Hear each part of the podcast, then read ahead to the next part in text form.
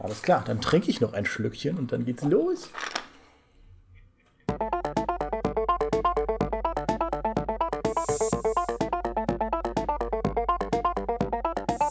Moderne Videospiele sind Mist. Sie nehmen die Spieler viel zu sehr bei der Hand, sind furchtbar runtergedummt. Man läuft durch Levelschläuche, statt sein Gehirn zu benutzen. Achievements sind wichtiger geworden als Spielspaß. Wo man früher wichtige Dinge selbst rausfinden musste, folgt man jetzt wie ein Konsumaffe der Minimap und klappert Hotspots ab. Statt ein Kampfsystem wirklich meistern zu müssen, bekommen wir einen Haufen Arbeit vor die Füße geworfen. Sammle 100 Pflanzen, erreiche 200 Fahnen, ergattere 1000 Animus-Fragmente. Moderne Videospiele bewegen sich nur noch in gesicherten Bahnen, gehen keine kreativen Wagnisse mehr ein. Kurzum, sie sind Mist. All diese Vorwürfe stammen vom recht großen YouTuber Downward Thrust aus einem Video mit dem blumig überraschenden Titel Why Modern Video Games Suck. Und mit seiner Meinung steht er nicht alleine da. Es gibt haufenweise solcher Essay-Kanäle, die besonders kritische Stimmen aus der Gaming-Community aufgreifen und in aufwendigen Videos von den digitalen Dächern schreien. Aber da wir vom GameStar-Podcast wie die heldenhaften Rächer der Nacht die Gaming-Dächer dieser Welt bewachen, können wir solche harten Statements natürlich nicht unkommentiert lassen. Ich bin Dynamit Dimi und mit an meiner Seite ist der heldenhafte Michael Kryptonit Graf. Hallihallo. Und Maurice, der freundliche Netzweber aus der Nachbarschaft. Das war jetzt ein, das hat sich aufgedrängt, das Wortspiel, ja. Komm mal, das, das, war, das war gut, ja. Das war richtig ich habe tatsächlich, hab tatsächlich in dem Moment, ich, zu meiner Schande habe ich vorher nicht erraten können, welchen Heldenspitzname du mir wohl geben würdest. Aber als du ihn dann ausgesprochen hattest, war es so offensichtlich, dass ich sagen musste, ja, okay, okay, ja. well played, well seit, played. Seit mehreren Tagen sitze ich an dieser Metapher, ja. okay, dann kommen wir direkt zum Punkt. Stimmt ihr denn dem Kern von Downward Thrust zu? Nehmen uns moderne Videospiele viel zu sehr bei der Hand und sind runtergedummt? Ich kann mal äh, eine Sache schon mal, einer Sache äh, widerspreche ich sehr entschieden.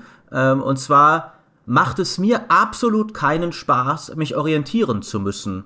Weder im echten Leben noch in irgendeinem Spiel. Ich hasse es. Ich blicke, sobald ich mein, mein, mein Haus verlasse, geht als erstes Google Maps an, weil ich sonst wahrscheinlich selbst in meiner eigenen Nachbarschaft mich in drei Minuten verlaufen würde. Das heißt, dieser gern vertretenen These, dass es Spielspaß bedeutete, früher in Spielen anhand von äh, ja, geh dann dreimal rechts und dann da hinten ist irgendwo die Quest in irgendwelchen verpixelten Spielwelten, wo du eh kein Haus vom anderen unterscheiden kannst, deinen Weg zu finden, der widerspreche ich sehr entschieden. Ich bin sehr froh, dass ich das mit heutigen Spielen nicht mehr tun muss. Ja, was, wie könnte ich anders antworten darauf, als das sehe ich anders? Ja, alles, was Maurice sagt, natürlich. Da sind wir wieder, Micha. Oh, Mann. Aber auch das sehe ich anders, weil ich, äh, vielleicht auch im echten Leben, ja, ich bin halt ein Schlenderer. Ich schaue mir halt einfach gerne Sachen an und lasse mich von meiner Neugier auch durch Städte tragen, zum Beispiel, die ich zum ersten Mal besuche, wenn ich irgendwie, ich erinnere mich noch, wie ich einmal in Baltimore war und dann da irgendwie im Hafen rumgelaufen bin, irgendwie zwei Stunden lang, einfach weil ich immer mal wieder sehen wollte, was da ist und gerade das ist ja auch was, was ich in Open Worlds immer besser finde als einen großen Pfeil, der mir zeigt, wo ich hin muss, wenn mich Neugier durch die Welt trägt. Die äh, Kollegin Linda hat da auch eine schöne Kolumne geschrieben, die ja bei der GameStars-Wahl immerhin zum zweitbesten Artikel auf GameStar und GamePro im Jahr 2017 gewählt wurde, in der sie schrieb, oder in dem sie schrieb, Zelda Breath of the Wild ist eigentlich ein schönes Beispiel dafür, wie eine Neugier immer noch durch eine Welt tragen kann, wenn man einfach halt diese Punkte, wo man hingehen muss, ignoriert. Dann siehst du halt da drüben einen spannenden Berg, dann siehst du dort irgendwie einen Tempel, wo du hin willst, dann siehst du da irgendwie eine, keine Ahnung, Gesteinsformation, die irgendwie interessant ausschaut es heißt nicht, dass diese Welt fantastisch gefüllt ist, dann tatsächlich auch mit interessanten Dingen, aber zumindest dieses alte Gefühl mal wieder zu haben, erforschen zu wollen und nicht nur Aufträge abzuhaken auf einer Minimap, das kann ich schon nachvollziehen. Das ist auch was, was ich äh, durchaus cool finde. Deswegen mag ich ja zum Beispiel in Elex oder die, die älteren Piranha-Spiele, weil das genau da im Fokus steht, links und rechts Sachen zu erkunden. Also ich finde, man kann ähm, man kann das schon, wenn man den Spielfokus darauf setzt, zu einer sehr starken Mechanik machen.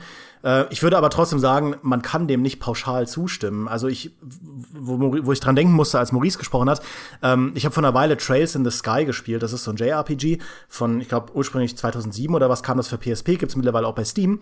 Und das hat also so ein bisschen älteres Game Design. Und ähm, da habe ich einfach so durchgespielt. Das ist so eine ganz klassische Heldenreise. Man, man macht halt irgendwie äh, Aufträge und bekämpft Monster und so. Und dann musste ich irgendwie nach zehn Stunden wegen irgendwas in die Komplettlösung gucken und habe dann gesehen, wie viel ich verpasst habe, weil man an diversen Stellen mit irgendeinem NPC und die, die NPCs in JRPGs, die sind ja alle irgendwie random. Die sehen alle gleich aus, die stehen irgendwo in der Stadt verteilt. Und wer, wer redet bitte mit jedem einzelnen NPC? Aber du hättest halt mit bestimmten NPCs in bestimmten Zeitfenstern reden müssen, um irgendwelche blöden Zeitungsartikel freizuschalten, mit denen du dann irgendwann eine Waffe bekommen kannst. Und in dem Moment hat mich das so gefuchst, weil ich dachte, ich habe doch nicht die Zeit, ein JRPG, das eh schon 70 Stunden Spielzeit oder sowas und äh, fordert und der erste Teil von der Trilogie ist, da habe ich noch nicht die Zeit, das zwei oder dreimal zu spielen, um sowas rauszufinden. Also ich finde, wenn du wenn du nicht an der Hand genommen wirst und dann stattdessen einfach irgendwie eine Komplettlösung brauchst oder auf Inhalte verzichtest, wenn du es nicht fünfmal spielst, dann kann das schon ziemlich schädlich sein, ähm, einfach alles, also alles erkunden zu müssen und überhaupt keine Indikatoren zu bekommen, wo die wichtigen Inhalte auf dich warten. Wenn ich mir ein Spiel kaufe jetzt und das privat spiele, dann wünsche ich mir schon, dass dass ich die Chance bekomme, eine faire Chance bekomme, alle Inhalte, die da drin ste stecken, zu entdecken. In einem gewissen Rahmen, ja, dass man irgendwelche Bonussachen für Hardcore-Enthusiasten einbaut, meinetwegen, aber, aber dass man halt riesige Areale zum Beispiel einfach nicht sieht, wenn man nicht, wenn man nicht super viel Zeit da reinsteckt, alles abzuklappern, das kann halt nach hinten losgehen. Es ist ja ein grässliches Gefühl im Spiel, diese, dieser Gedanke, dass du wahrscheinlich unglaublich viel verpasst hast. Ich hasse das. Ähm, aber eine Sache, wo ich tatsächlich äh, vielen Kritikern moderner Spiele zustimmen muss. Ich finde, dass sie sich oft selbst widersprechen. Das hat mich ja auch ein bisschen angesprochen. Wenn du eine riesige offene Welt machst, dann ist doch die Frage, warum machst du das? Was ist der Vorteil davon? Und dann würde man schon sagen, eine offene Welt müsste doch zur freien Erkundung da sein, weil sonst kann sie auch linear sein. Und dann zu sagen, ich habe eine offene Welt, aber der Spieler wird davon Symbolen durchgeleitet, ist ja eigentlich komplett widersprüchlich. Und ich bin jemand, der sagt, ich brauche auch keine offene Welt. Ich habe gar kein Problem mit einem linearen Spiel, das mir eine gute Story erzählt. Nehme ich sofort. Aber wenn du eine offene Welt machst, dann trau dich doch tatsächlich, sie auch wirklich offen zu machen und Erkundung zu belohnen.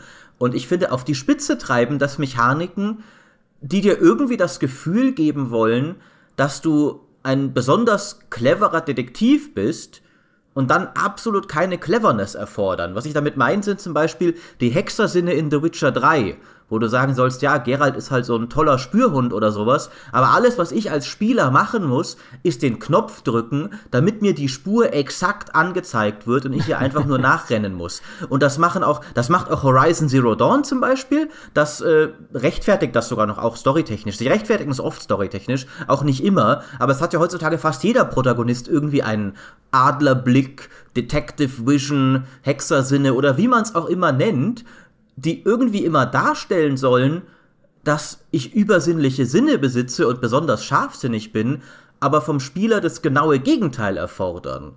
Und da finde ich dann schon, das ist, das ist doch Zeitverschwendung. Also entweder, wenn du mir eine Quest gibst, wo es darum geht, finde den versteckten Hinweis oder folge der Spur oder sowas, dann musst du mir auch wirklich abverlangen, dieser Spur zu folgen. Und wie gesagt, auch da bin ich jemand, der sagt, wenn das dann heißt, ihr verzichtet lieber auf solche Quests, gar kein Problem. Ich würde wahrscheinlich, wäre wahrscheinlich total schlecht in denen, wenn sie wirklich diesen Skill verlangen würden, weil ich, wie gesagt, keinen Orientierungssinn habe und auch gerne Sachen übersehe.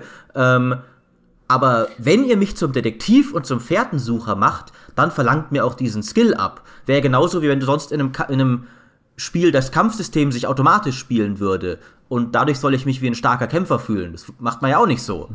Das ist halt tricky, weil wenn du diesen Detektivsinn weglässt, dann gehst du ein Wagnis ein. Äh, zum einen kann es halt passieren, dass die Spieler merken, dass die eigentliche Spielmechanik gar nicht so viel Spaß macht, dieses Detektivsein, weil, weil sie nicht wirklich darauf ausgelegt ist, weil du eigentlich dann im, im Prinzip trotzdem nur Hotspots abgrast, nur dass dir nicht angezeigt wird, wo der ist, sondern du einfach random rumläufst und Sachen anklickst, weil dir meinetwegen die, die Inhalte oder die, die Hinweise nicht so gegeben wurden, dass es wirklich ein spannendes Rätsel ist. Weil ein cooles Rätseldesign, das ist ja was, was ein Sherlock Holmes Crimes and Punishment super macht.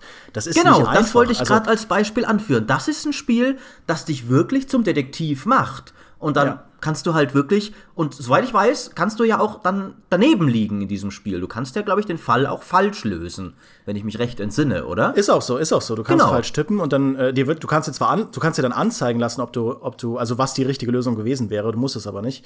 Äh, das ist auch gut, aber da ist halt auch ein ganzes Spiel um diese Mechanik rumgestrickt. Das andere Wagnis ähm, ist halt, dass selbst wenn du es einigermaßen gut implementiert hast, macht es sehr vielen Spielern sehr viel weniger Spaß, weil es das Tempo ausbremst, weil es ähm, irgendwie kantiger ist. Das ist ja was, was in Kingdom Come Deliverance, ähm, da geht das Spiel ja sehr viele Wagnisse ein. Da gibt es zum Beispiel eine Quest, wo man einem Pferd folgen muss und du folgst im Prinzip durch den ganzen Wald immer nur den Pferdeäpfeln von diesem Pferd. Du musst wirklich schauen, wo dieses Pferd hingeschissen hat und das dann minutiös ablaufen. Mit ein bisschen Glück läuft dann irgendwo noch ein Wegelager rum, dass du wenigstens ein bisschen was zu kämpfen hast, bevor du weiter der, der Codespur folgen musst. Aber das ist das, was du machst. Da kann man jetzt sagen, das ist total blöd. Ähm, das macht ja keinen Spaß. Ich finde, es ist absolut atmosphärisch, weil du eben so eine Drecksarbeit machen musst und dein Charakter sich danach auch total aufregt, dass er dieses dämliche Pferd einfangen muss. Und das ist so eine blöde so eine blöde Aufgabe war. Ähm, aber das ist natürlich ein Wagnis. Es, ist, es geht halt ein kreatives Wagnis ein, wenn du so eine Quest äh, dann so aufziehst, weil viele Spieler heutzutage für sowas keine Geduld mehr haben. Ja, aber mhm. ich finde, du sagst es halt völlig richtig. Wenn, wenn dann diese Sache nicht Spaß machen würde, wenn ich sie richtig machen würde, oder wenn es erfordern würde, ein ganzes Spiel drumherum zu stricken, dann lass es weg. Ich finde, das ist tatsächlich etwas, was sich moderne Spiele, um mal wieder diesen Begriff zu gebrauchen, häufiger trauen würden. Also das wäre ein Wagnis, das ich mir mehr von ihnen wünschen würde, dass du halt sagst, okay, sinnlose Suchaufgaben machen keinen Spaß, passen nicht zu unserem Spiel, dann machen wir keine. Oder die Open World passt nicht zu unserem Spiel, dann machen wir halt keine. Oder die Open World können wir nicht füllen, dann machen wir keine. Das finde ich, könnte man sich durchaus häufiger mal trauen. Und ich finde, da habe ich schon das Gefühl, dass moderne Spiele so ein bisschen dahin tendieren, dass es so ein paar Sachen gibt, von denen du halt denkst, okay, die müssen wir haben. Ja, definitiv. Für Sammelaufgaben gilt ja genau das Gleiche, wie beispielsweise im neuen Tomb Raider. Es gibt ja eine ganze GameStar TV-Folge, wo ich mich nur darüber aufrege, dass ich es Tomb Raider in irgendeiner Form für notwendig hält, mir zu sagen, dass ich Äste und Zweige sammeln soll für irgendwelchen Mist, den ich überhaupt nicht haben will. Und das hat mir das Spiel kaputt gemacht, ja, zumindest den, Reboot damals, den ersten Teil, weil das für mich einfach nicht zu Tomb Raider passt. Ja, das ist ein Spiel, da will ich Ruinen erkunden, da will ich irgendwie Wege finden durch den Level, da will ich aber nicht rumlaufen und Zweige einsammeln und Pflanzen und irgendwelchen Käse, ja, also das war wirklich was, wo ich gefühlt habe oder so, so ein bisschen das Gefühl hatte zumindest, die haben halt irgendwie eine trendy Mechanik genommen, eben sammeln, ja, jedes Spiel muss jetzt sammeln haben, damit die Leute länger dran spielen und haben sie dem Spiel so aufgeprintet. Und sowas merkst du einfach. Und ich finde, das passiert ja nicht nur mit Sammelmechaniken, das sind ja auch viele andere Dinge, wo du einfach denkst, okay, das ist jetzt einfach nur dazu da, das Spiel zu strecken. Und auch in dem Download Thrust Video, auch wenn wir uns an dem jetzt nicht so sehr entlanghangeln wollen, ich würde seiner Argumentation auch nicht zustimmen in allen Punkten, aber ein Beispiel, was halt sehr plakativ ist und was viele Spieler gestört hat, ist ja diese eine Mission aus Star Wars Battlefront 2, in der man mit Luke Skywalker Käfer zersäbelt mit dem Lichtschwert. Was strunzdämlich ist, unfassbar langweilig. Es, es tut, es trägt nichts zum Spiel bei. Es macht sogar diesen eigentlich guten Dialog zwischen ihm und der Heldin noch schlechter, weil es es mehr in die Länge zieht. Also eigentlich hätte man sich das komplett sparen können. Du hast ja nur das Gefühl, das Spiel musste halt länger werden und man musste irgendwie Lichtschwertkampf üben. Ja, wie machen wir das? Ja, mit einem langen Lichtschwertkampf. Einfach egal, was dann da passiert. Und solche Sachen, finde ich, kommen tatsächlich oder zumindest in meiner Erinnerung kommen sie in modernen Spielen häufiger vor. Wobei man mit modernem Spiel natürlich sagen muss, wir reden hier in erster Linie von AAA, also großen AAA-Produktionen. Und ich finde auch Battlefront 2, die Singleplayer-Kampagne, ist der Inbegriff eines heruntergedummten De Gameplays. Und ähm, ich werde ja oft genug damit aufgezogen, dass ich sage, ich habe mit Battlefront viel Spaß, aber die Singleplayer-Kampagne ist spielerisch wirklich, also das ist so eine Ballerbude, selbst auf dem höchsten Schwierigkeitsgrad. Du musst nicht mal über Kimme und Korn zielen. Du kannst einfach jeden Gegner sofort mit einem Kopfschuss kaputt machen. Das ist spielerisch so unglaublich unaufregend. Äh, also diese, diese Käferszene, so furchtbar sie dann auch ist, ist nicht unbedingt ein großer Kontrast zu dem, was du im Rest der Kampagne machst. Es ist einfach ein lineares Ab Abklappern von Korridoren ohne jede, jeden spielerischen, ah, so, spielerischen Punch, ja. Und mhm. das ist auch was, wo ich sage, dass äh, da hat man halt sehr viele Kompromisse gemacht, damit wirklich jeder Typ oder jeder Spieler, jeder nur denkbare Spieler damit klarkommt. Und äh, ich stimme dem zu. Das ist, also an dem Punkt stimme ich tatsächlich zu, dass es häufig schwierig geworden ist. Ich hatte auch ein, ein schönes Beispiel, weil ich habe jetzt ähm, privat erst das erste Crisis gespielt und Crisis Warhead, das Add-on, und danach Crisis 2. Und diese beiden Spiele sind an der Front wie Tag und Nacht. Du hast, also ich war so ich, ich finde, Crisis ist kein perfekter Shooter, aber ich war so angenehm überrascht, wie offen dieses Spiel ist. Du hast irgendwo einen Panzer stehen, der schießt dich halt mit zwei Schüssen weg und äh, dann musst du wirklich selbst überlegen, wie du da dran vorbeikommst. Ob du jetzt irgendwie schleichst oder ob du versuchst, das Ding mit irgendwelchen hanebüchenden Aktionen wegzu, wegzukloppen. Dann hast du aber keine Explosivsachen und musst wirklich suchen, ob irgendwo äh, Raketenwerfer liegen. Oder vielleicht kommst du auch nur an Raketenwerfer, wenn du gut gehaushaltet hast mit deiner Munition und es liegt nicht zufällig nebenan einer rum. Also es ist einfach so ein schön offenes Spiel, wenn es darum geht, dir Lösungsfreiheit zu geben, ohne dass es jetzt sagt, es gibt Option A, B, C oder D und dir die riesig fett umrandet, damit du es auch bloß immer in Kategorien stecken kannst, wo du schleichen musst. Ähm, und Crisis 2 ist der totale Kontrast. Also auch da hast du wieder ein bisschen Freiheit, aber eingeschränkt in sehr viel engeren Levelumgebungen. Ähm, mhm. und auch da hast du jetzt, also im ersten Crisis hast du auch nicht überall Collectibles rumliegen oder so. Da, darum geht's nicht. Es geht darum, einen guten Shooter durchzuspielen. In Crisis 2 gibt's irgendwie vier, fünf verschiedene Formen von Collectibles. Irgendwelche Dog-Tags, irgendwelche Souvenirs, irgendwelche Autosouvenirs, äh, irgendwelche E-Mails, die man runterladen kann, um, um diese Michael Bay Popcorn-Story weiterzutreiben. Ähm, und, und wer hat bitte Bock, in einem Shooter-Level alle Ecken abzulaufen, um nach sinnlosen Collectibles zu suchen? Ich weiß, wir waren jetzt schon ein bisschen weg davon. Ich will es nur gerade noch einwerfen. Also das finde ich schon irgendwie nicht cool. Aber dann auch mit dem, Ges also dann wird halt spielerische äh, Offenheit geopfert, um dich als Spieler häufiger mit dem Gesicht auf Skriptsequenzen zu drücken, damit du halt ja siehst, wie dieses Raumschiff da über dir entlang fliegt und ja siehst, wie da ein riesiger Skyscraper in die Luft fliegt und so. Und da siehst du wirklich, wie, wie im Prinzip AAA-Produktionen nach und nach um diesen Bombers zu erhöhen, im Shooter-Bereich ist das ja besonders dominant, spielerische Stärken geopfert haben. Ja? Crisis 2 ist kein schlechtes Spiel, man kann damit schon Spaß haben, aber es ist tatsächlich viel, viel mehr ein Kind eines späteren Trends als Crisis 1. Man sieht da richtig diese Zäsur, ähm, wo es dann hinging zur, zur aktuellen Konsolengeneration, die ja damals noch nicht da war, aber dann kam. Äh, und da ist mir das so krass aufgefallen, was das für eine andere Art Shooter ist. Ja, ich fand das jetzt auch gerade sehr interessant, als ich äh, die Age of Empires Definitive Edition getestet habe und dafür ja auch mal deren Kampagnen wieder gespielt habe. Und die haben ja absolut gar keine Inszenierung. Also früher gab es noch diese Renderfilmchen am Anfang, selbst die gibt's jetzt nicht mehr. Und du bist einfach, du wirst halt in diese Karte geschmissen in der Regel. Und sehr oft ist dann einfach nur, das Ziel ist am anderen Ende der Karte, die gegnerische Basis. Und du musst halt irgendwie dahin kommen und da dann alles platt machen.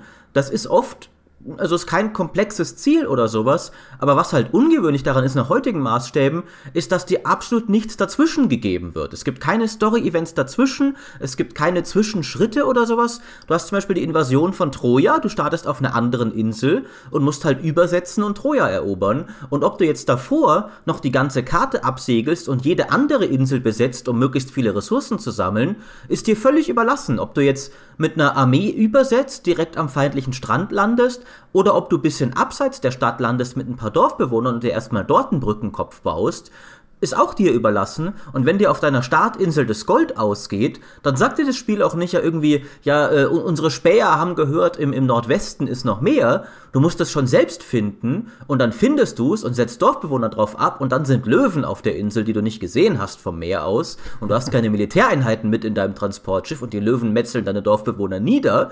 Ähm, das fühlt sich irgendwie so an, so selbst heutzutage, selbst gute Strategiespiele wie StarCraft, habe ich das Gefühl, haben so ein bisschen mehr, dass die Missionen so ein bisschen nach einem mehr oder weniger vorgegebenen Schema durchgespielt werden. Also gar nicht mal, dass sie anspruchslos sind, aber dass, wenn ich sie dreimal spielen würde, ich wahrscheinlich dreimal vergleichsweise ähnlich vorgehen würde. Und das halt früher war dann schon nochmal was anderes. Also da finde ich tatsächlich auch, ähm, so was die, die Offenheit angeht, und Dimi hat auch schon angesprochen, warum. Ich glaube, es liegt einfach daran, dass du halt früher weniger inszenieren konntest. Deswegen ist halt per Force alles offener. Wobei so ein Argument jetzt nicht auf Crisis zutrifft, auf das erste, weil mhm. das erste Crisis kann immer noch mehr inszenieren, wahrscheinlich als jeder Shooter, der heute erscheint. Und läuft ja auch heute immer noch auf keinem PC der Welt flüssig, weil es irgendwie ein Spiel war, das mit der Zeitmaschine entwickelt wurde, anscheinend. Ähm, aber halt im Strategiespielgenre zum Beispiel denke ich schon, dass das daran liegt, dass halt die, die Kunst von Dialogen und Cinematics und sowas, das äh, Wobei gut, auch in StarCraft 1, StarCraft 1 hatte die auch und das war ungefähr zur gleichen Zeit wie Age dann. Also vielleicht äh, rede ich auch kompletten Unsinn. Aber ich hatte da tatsächlich das Gefühl, schon eine gewisse Zeitreise zu erleben in Sachen Offenheit. Das, also das kann ich mir schon vorstellen. Aber ich glaube, ein zweiter Grund, äh, den ich tatsächlich auch nachvollziehen kann, ist, dass gerade Strategiespiele äh, sich ja immer mal wieder bemühen müssen, von diesem absoluten Hardcore-Faktor wegzukommen, um sich ihre Zielgruppe zu erschließen oder generell eine größere Zielgruppe zu erschließen, ähm, weil eben nicht viele Spieler nicht so duldsam sind. Und ich kann das aus eigener Erfahrung also ich bin ja durchaus bereit, mich in Sachen reinzubeißen, aber ich weiß, wenn ich in eine Mission geworfen werde in einem Strategiespiel, wo mir gesagt wird, du hast jetzt 30 Minuten Zeit, äh, eine Verteidigung hochzuziehen, ähm, dann kommt eine Riesenarmee, mach das mal irgendwie. Und ich dann irgendwie, irgendwie auf Biegen und Brechen das versuche hinzubekommen und nach 30 Minuten voll auf die Nase bekommen.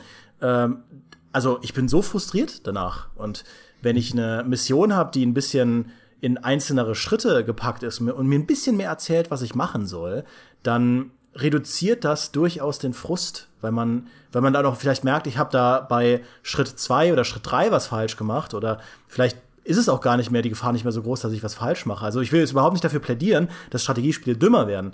Ich kann nur nachvollziehen, dass es ein Problem ist für Game Designer, ähm, ein, ein Spiel, das so aufs Gehirn setzt, wie das, oder ein Genre, das so aufs Gehirn setzt wie Strategiegenre, so auszulegen, dass eben auch Leute Spaß daran haben, die nicht wie Maurice ein dreimal größeres Gehirn haben als normale Menschen. Oh. Und Micha. Werde ich ja ganz rot hier. das geht wow. doch nicht. Ja, beide dreimal größere Gehirne. Also wo. Nee, der wo Micha hat nur ein zweimal so großes, wenn dann. Das reicht mir völlig.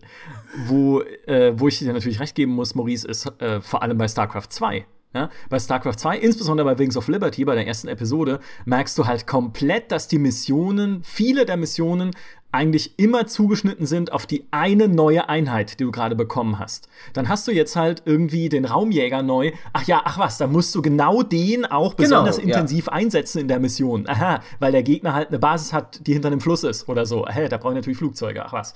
Und ähm, das nivelliert sich ein bisschen, wenn man den Schwierigkeitsgrad hochdreht, aber eben in Wings of Liberty auch nicht so sehr, was mich immer gestört hat an dieser Kampagne. Weil was ich eigentlich möchte von einem Strategiespiel, und das auch, was auch was ist, was ja eigentlich gelernt ist, so aus der Echtzeitstrategie-Historie, sind halt große, offene Karten mit großen gegnerischen Stützpunkten. Und ja, ich kann dann schon mehrere Missionsziele haben auf dem Weg dahin und ich kann unterschiedliche Unterpunkte abhaken müssen. Ich kann wie in Warcraft 3 noch Nebenquests bekommen an unterschiedlichen Orten der Karte, um irgendwie Items zu ergattern für meine Helden oder wie auch immer halt.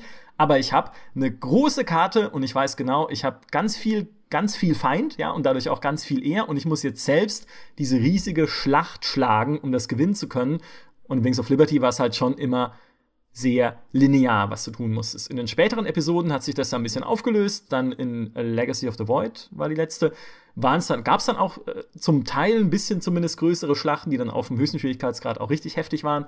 Aber bei StarCraft 2 hat mich das eigentlich fast durchgehend gestört. Und im ersten StarCraft war das auch noch anders. Auch da hattest du offenere Karten, offenere Schlachten, obwohl das ja auch eine gute Story erzählt hat. Also ja, da ausnahmsweise bin ich mal äh, bei Maurice. In, oh, das ist ja wunderbar. Das sollten wir uns irgendwie anstreichen im Kalender. Das muss das dritte Gehirn gerade gewesen sein, ja, ja. Was, dir, was, da irgendwie geholfen hat.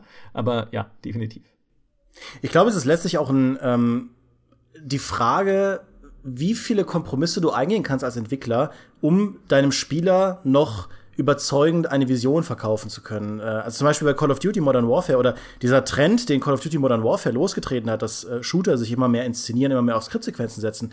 Ich glaube, sie haben einfach gemerkt, dass du kein super komplexes Game Design brauchst, damit die Spieler die Idee kaufen, dass du ein Hardcore moderner Special Forces Soldat bist. Sie haben das halt eben geregelt über sehr interessant geskriptete Sequenzen, in denen du eine bestimmte Rolle spielst und in denen dir gezeigt wird, was für ein harter Hund du bist, in denen du es aber vielleicht nicht erlebst. Man erlebt es ja ein Stück weit dadurch, dass man in der Ego-Perspektive ist, aber ich glaube, dass tatsächlich dann so ein bisschen diese Fehleinschätzung oder der Bogen so ein bisschen überspannt wurde, das halt auszureizen und dass es viele moderne Spiele gibt, in denen, also das ist ja das, äh, dieses Witcher-Beispiel, da musste ich halt auch dran denken. Dir wird halt mehr oder weniger einfach dieses Gefühl geschenkt, dass du ein Detektiv bist, dass du jetzt gerade was mega Schlaues rausgefunden hast, weil das Spiel dir das zeigt, weil Geralt halt da irgendwas macht und dann wird ihm gesagt, das hast du jetzt gerade super cool gemacht. Oder bei Batman mit seiner Detektivsicht, da wird ja sowieso immer erzählt, Batman ist ein super Detektiv und äh, du siehst jetzt deswegen auch super viele Sachen.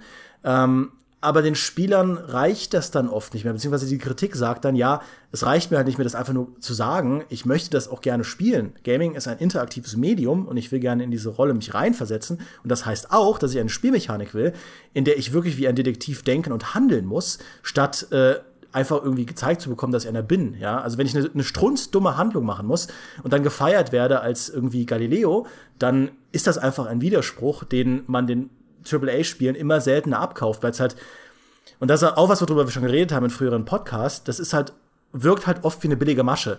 Man hat als Spieler das Gefühl, okay, hier werde ich gerade so ein bisschen veräppelt. Hier wird mir gerade irgendwas äh, einfach aufgestülpt und ich soll das halt kaufen, aber da habe ich keinen Bock drauf, weil mir das einfach zu einfach ist. Ja, das ist zu simpel geregelt. Und das ist auch was, worüber ich mich ärgere, wenn ich Spiele spiele und merke, okay, diese ganze Schleichmechanik, dass ich mir jetzt mega viel Mühe gemacht habe, da Sachen zu planen, das hätte ich mir alles schenken können, weil man kann auch einfach reinrennen und einen Typen umhauen und dann feiern einen trotzdem alle danach als den Super-Assassinen.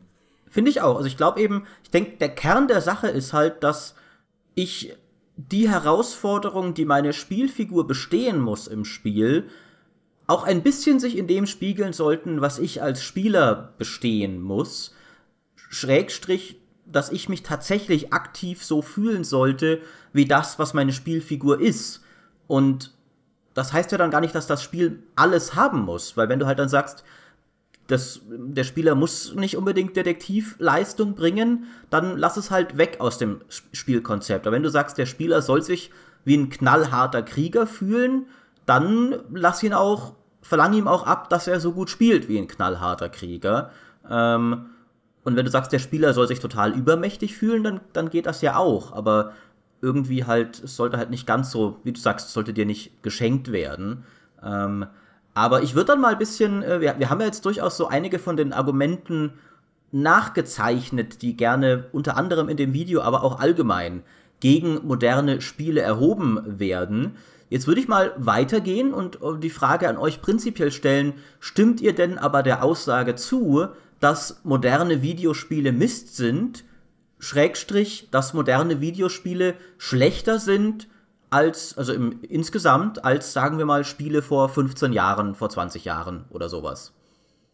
Nö. Warum nicht? ich glaube, ich glaube, ja. Ach so, ich muss begründen. Nee, das ja, ist natürlich. Das Nutz ja, dein zweites nee, Gehirn. Ich weiß, du hast jetzt nur eins gebraucht, äh, aber du hast noch zwei. Beide Gehirne schon am rotieren, alleine wie ich dir als nächstes widersprechen kann. Ja, das ist mir sehr wichtig. Ähm, nee, aber äh, tatsächlich, also ich würde das äh, in, in keinster Weise unterschreiben und ich finde auch, sonst könnte ich den Job, den ich mache, nicht mehr machen, ja, wenn ich den ganzen Tag durch die Gegend laufen würde und sagen würde, dass äh, moderne Spiele äh, Mist sind. Es gibt einfach, finde ich, Dinge, die wir in modernen Spielen auch nicht mehr tolerieren würden. Und ja, das spielt jetzt nochmal in diesen Einfachheitsaspekt rein und dieses geleitet werden und an der Hand genommen werden. Aber es gab halt auch früher in Spielen einfach Frustmomente oder Frustmechanismen, die man heute nicht mehr akzeptieren würde. Und äh, ein Beispiel davon ist, äh, in Star Control 2, in einem Spiel von 1992, was ja fantastisch ist, also Weltraumspiel, sehr satirisch gemacht, super toll, super lustig, ähm, geht es ja darum, dass man mehrere Alienvölker äh, ja quasi diplomatisch auf seine Seite ziehen muss, um einerseits ihre Unterstützung zu kriegen, andererseits aber auch ihre Raumschiffe zu kriegen, die man dann einsetzen kann im Endkampf gegen die bösen Aliens, die die Menschheit gefangen halten. Mal ein bisschen vereinfacht gesagt.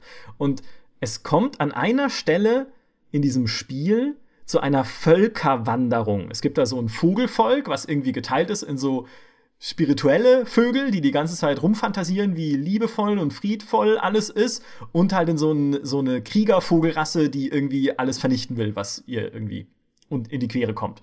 Und irgendwann sind diese spirituellen Vögel der Meinung, ach, wir waren jetzt lange genug getrennt, lasst uns doch zurück in die offenen Schwingen unserer Freunde wandern. Und dann werden sie halt ausgelöscht. Und dieses Volk, ausgerechnet, gibt dir halt ein Raumschiff, das du für den Endkampf dringend brauchst. Das weißt du aber nicht. An keiner Stelle sagt dir das Spiel das. Diese Völkerwanderung wird zwar angedeutet, aber es wird nie so richtig klar, wann das passiert und vor allem hast du keine Ahnung, wie du es verhindern sollst. Du kannst es, aber du weißt es nicht wie. Und du musst dir all das selbst zusammenpuzzeln. Und das ist nur ein Volk von mehreren. Also so verdeckte Zeitlimits, so Dinge, die man sich einfach, die man im Prinzip beim ersten Spielen, du kannst es nicht wissen. Ja, also vielleicht gibt es irgendwo auf der Welt Star Control 2 Spieler, die das irgendwie intuitiv geahnt haben, dass das passiert, aber es wäre mir schleierhaft, wie sie drauf hätten kommen sollen, außer durch Zufall.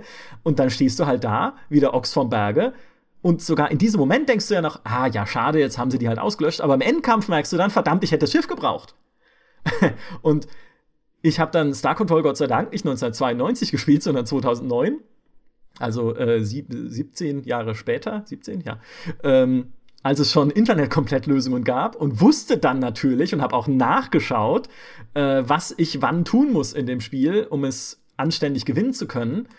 Aber heutzutage, wenn du ein Spiel so machen würdest wie damals, ohne Hinweis, mit so einem Frustmoment, das wäre einfach inakzeptabel, finde ich. Und das muss auch nicht mal was Schlechtes sein. Ich finde es einfach Evolution. Man hat halt inzwischen gelernt, dass es durchaus nachteilig sein kann, Spieler gegen äh, zumindest so komplett gegen eine Wand laufen zu lassen in einem Spiel. Und ja, dann nimmt man sie eben an die Hand und dann nimmt man sie halt vielleicht lieber zu viel an die Hand als zu wenig, um genau diese Frustschwellen zu vermeiden. Also ehrlich gesagt, ich finde das halt, deswegen sagte ich, ich stimme halt dem Downward Thrust nicht zu in der Argumentation, weil ich finde, er überspitzt und übersteigert das halt ins komplett Negative. Moderne Spiele sind alle Mist und es liegt daran. Und das würde ich so halt einfach nicht unterschreiben. Sie sind nicht deshalb generell Mist. Es ist einfach eine, eine modernere Herangehensweise an die Sache. Würde ich auch sagen. Und ich, ich finde auch, ähm, viele, also du hast es ja selbst gesagt, es, manchmal ist es einfach eine Weiterentwicklung, dass die Leute gelernt haben, die Spieleentwickler, wie man gewisse Sachen besser macht.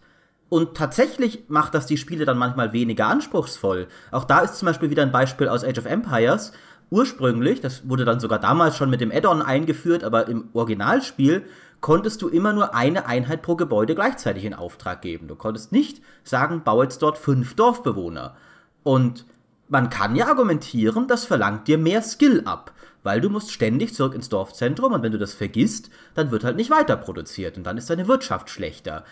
Aber das ist kein keine spaßige Herausforderung, ist auch nicht interessant, das nervt einfach nur. Und ich finde es sehr gut, dass modernere Echtzeitstrategiespiele, wie gesagt, in dem Fall war modern ein Jahr später, aber trotzdem, ähm, dass sie das nicht mehr haben oder dass du Doppelklick auf Einheiten machen kannst. Und so ist es ja in ganz vielen Fällen, dass Spiele auch dadurch mechanisch weniger anspruchsvoll wurden, dass sie einfach gelernt haben, wie man bestimmte Sachen eleganter löst, wie man bessere Interfaces gestaltet.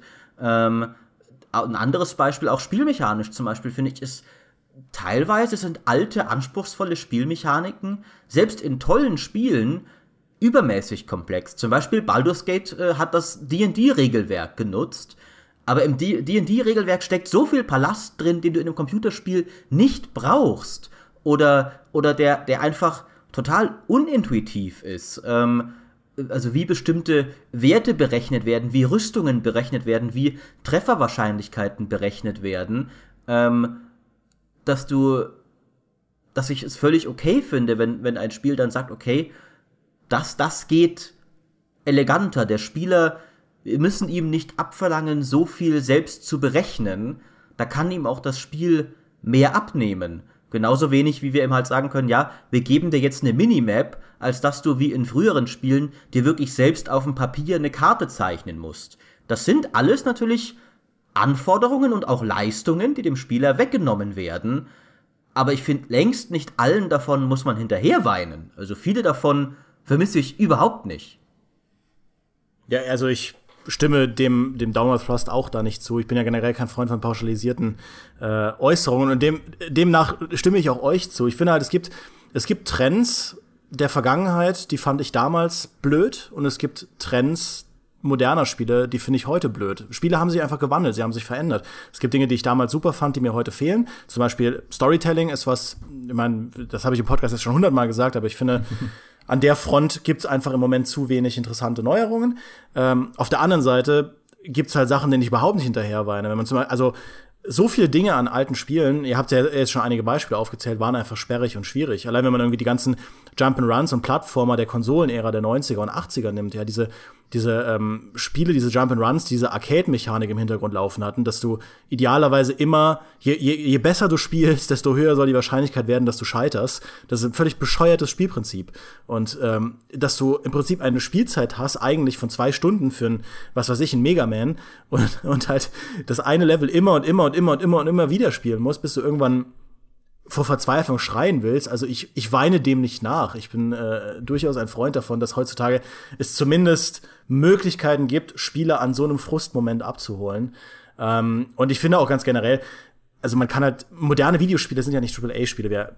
Natürlich sind sie das nicht. Wir haben das ja eben auch schon angesprochen. Spiele heutzutage sind unheimlich divers. Und das ist eine große Errungenschaft der modernen Spielelandschaft. Es gibt eigentlich, egal was du spielen willst, es gibt wahrscheinlich ein Spiel für dich. Ja, wenn du AAA-Spiele auf den Tod nicht leiden kannst, dann gibt also wenn du Simulationsfan gibt, bist, gibt's haufenweise Simulationen, coole Autosimulationen, Fahrzeugsimulationen, äh, aber selbst hier den den Barentssee Fishing Simulator, es gibt an der Front so viel so viel Vielfalt, äh, was du spielen kannst, dass ich nicht finde, dass man sagen kann, das ist alles irgendwie blöd. Wenn du spielerische Komplexität suchst, wenn ich spielerische Komplexität suche, es gibt so viele Anknüpfpunkte, wo ich das tun kann. Ja, so viele knallharte Spiele, an denen ich mich austoben kann, die mich nicht bei der Hand nehmen. Ja, es gibt also zu sagen, dass moderne Spiele einen pauschal bei der Hand nehmen, das stimmt einfach nicht. Es gibt so viele Spiele, die das genaue Gegenteil tun.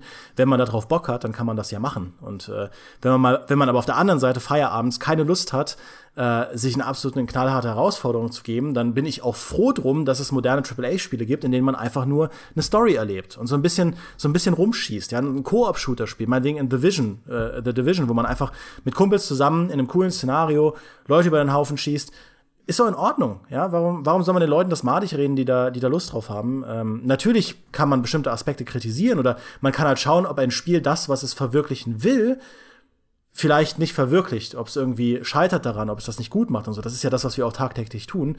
Aber äh, um, um auf die Anfangsfrage von Maurice zurückzukommen, also meine Leidenschaft für Videospiele äh, wäre nicht immer noch so groß, wenn moderne Videospiele blöd wären. Ich stimme dir da voll zu. Also ich finde, das ist ein sehr wichtiger Punkt, dass man moderne Spiele nicht mit AAA-Spielen gleichsetzen muss. Das wird ja gerne getan. Da wird halt gesagt, ja, guckt euch Battlefront an, das ist der Beweis, dass Spiele sich heutzutage nichts mehr trauen und alle doof sind. Äh, und stimme ich zu, es ist doof, ähm, aber wenn du dich mal, wenn du dich mal umschaust, zum Beispiel, wenn, wenn du Oldschool-Rollenspiele magst, Seit Baldur's Gate 2 hattest du keine so geile Zeit mehr wie aktuell. Du hast Divinity, du hast Tyranny, du hast Pillars of Eternity, du hast Torment. Wunderbar, eins nach dem anderen. Wenn du anspruchsvolle Strategiespiele willst, ähm, okay, du hast, wenn du Echtzeitstrategie willst, hast du tatsächlich ein bisschen Pech gehabt. Haben wir auch schon drüber geredet, finde ich sehr schade.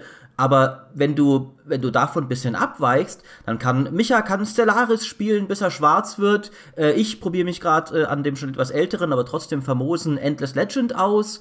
Ähm, es gibt es gibt äh, die Rundentaktik mit, mit XCOM 2 und, und jetzt kommen ja auch noch eifern dem weitere Spiele nach, wie jetzt dieses Phoenix, Phoenix Point zum Beispiel. Ähm, es gibt Sachen wie Cuphead, die plötzlich wieder alte Plattformer äh, salonfähig machen wollen.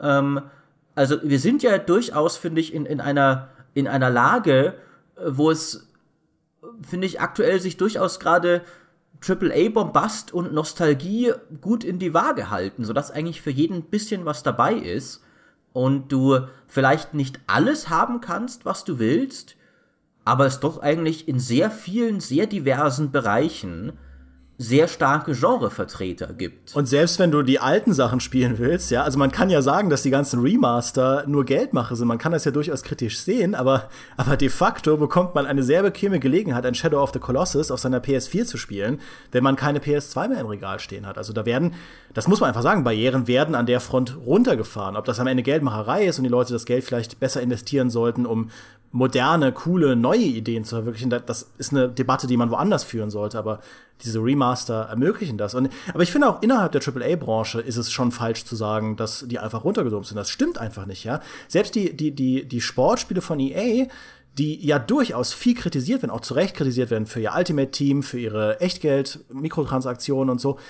Ich spiele gerade UFC oder auch Madden, das sind extrem komplexe Spiele. Also wirklich, wirklich komplexe Spiele. Da muss man sehr, also ein, Fighting Game wie UFC, das muss, das, man muss es auf eine ganz andere Art und Weise lernen als ein Street Fighter. Allein dafür finde ich äh, deshalb finde ich es schon interessant. Du musst so viele neue Strategien lernen. Oder auch, ähm, ich spiele gerade den, den PvP-Multiplayer von Ghost Recon Wildlands. Über den hat kaum jemand berichtet, weil das halt viele, viele Monate nach Release von Wildlands kam. Der ist absolut grandios. Der ist super. Der verwirklicht diese Idee von, du bist ein behutsamer Special Forces Agent im Dschungel. So toll. Ich habe da so viel Spaß mit meinen Freunden. Das ist ein PvP, der kostenlos ein halbes Jahr nach Release des Spiels nachgereicht wurde. Das ist ein Beispiel für tollen Community Support. Das Ding wird auch weiter mit neuen Updates äh, gefüttert, selbst wenn das Ding jetzt lange nicht so groß ist wie ein Rainbow Six, aber da passieren durchaus coole Sachen. Ja, generell. Und auch Rainbow Six ja. ist ja ein, ist ja. ja ein Beispiel genau. eigentlich dafür. Ich habe es ja selbst nicht gespielt, aber von allem, was ich höre, ist das ja Mords Hardcore, das Ding. Also, ja, ist es das auch ist Mords von Hardcore. Ubisoft, einem der größten ja.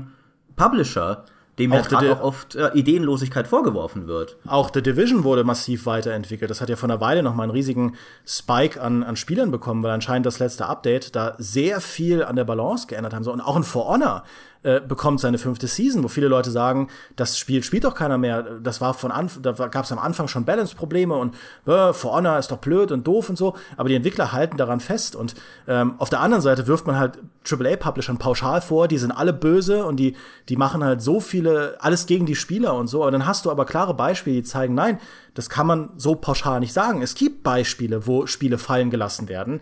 Äh, und da muss man das auch kritisieren. Aber Modern Video Games, zack, ist einfach, also das ist eine Äußerung, die einfach nicht tragbar ist, finde ich zumindest, oder haltbar. Ja, weil sie natürlich auch nostalgisch verfärbt ist, einfach. Ich meine, auch das, mein Star Control-Beispiel ist ja eines, was ich jetzt Gott sei Dank nicht aus meiner Jugend kenne, weil ich glaube, schon als Jugendlicher hätte ich da irgendwas an die Wand geschmissen oder als Kind, wenn ich das gespielt hätte, 1992, mit so einem Frustmoment. Aber eines, was ich nachvollziehen kann persönlich, ist einfach der Unterschied zwischen dem ersten UFO Enemy Unknown und dem neuen XCOM.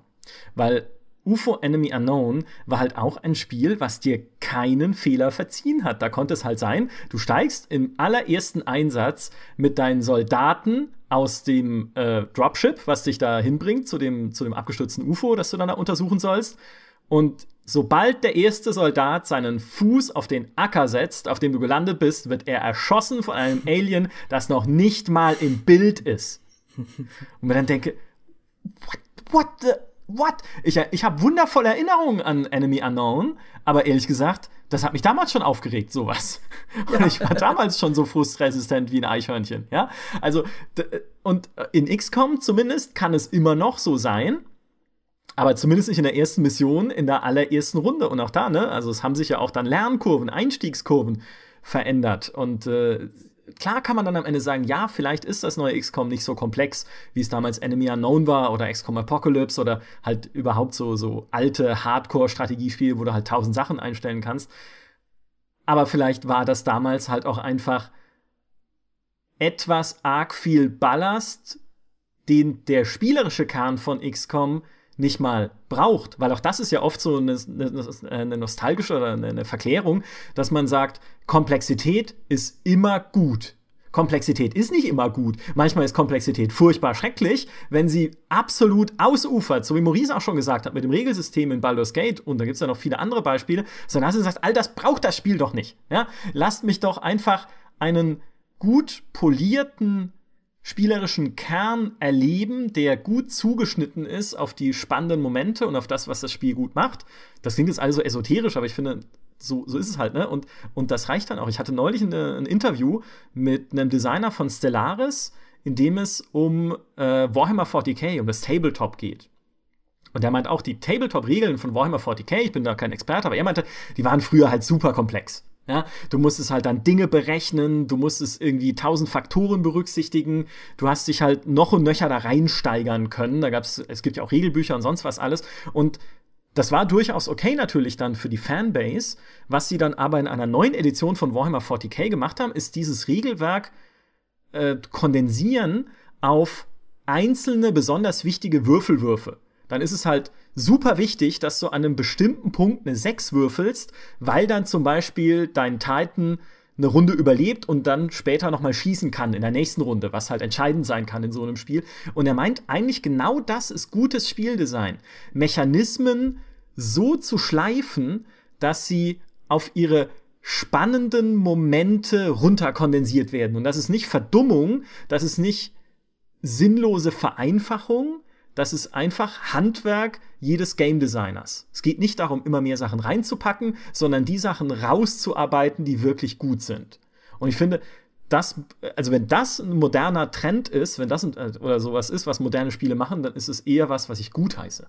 Das ist ja, denke ich, nicht einfach nur ein Trend, das liegt einfach in der Natur des weiterentwickelnden Mediums. Genau wie Filmemacher halt neue Techniken entdeckt haben, bessere Filme zu machen, ähm, entwickelt sich halt auch Spieldesigner weiter. Ich finde, der, der Stellaris-Mensch hat das da sehr gut auf den Punkt gebracht.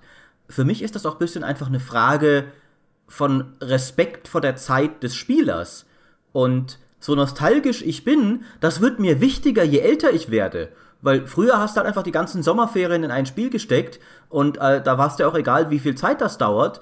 Aber heutzutage sind halt auch Dinge wie zum Beispiel großzügige Checkpoints und halt eben nicht, dass dir irgendwie der erste, der Soldat weggeballert wird, äh, ohne dass du den Gegner überhaupt siehst und sowas. Das sind auch Sachen, die halt einfach, die mir halt einfach den Weg durch das Spiel, also die mir ermöglichen, das Spiel schneller mit dem Spiel Spaß zu haben und weniger Zeit auf Dinge zu verbringen, die mir eigentlich keinen Spaß machen. Wie halt irgendwie in dem Fall halt zum Beispiel, was weiß ich, äh, mein, meinen Weg suchen oder ist ja für jeden was anderes, was ihm keinen Spaß macht. Aber ich finde, da sind moderne Spiele oft bisschen besser, weil zumindest wenn sie haufenweise langweilige Sammelaufgaben haben, die komplette Zeitverschwendung sind, dann sind die halt zumindest optional. Aber ich muss nicht zum Beispiel irgendwie den Level nochmal von Anfang an spielen, wenn ich gegen den Boss scheitere, was ja früher auch gerne mal so gemacht wurde. Ähm, das ist natürlich weniger fordernd.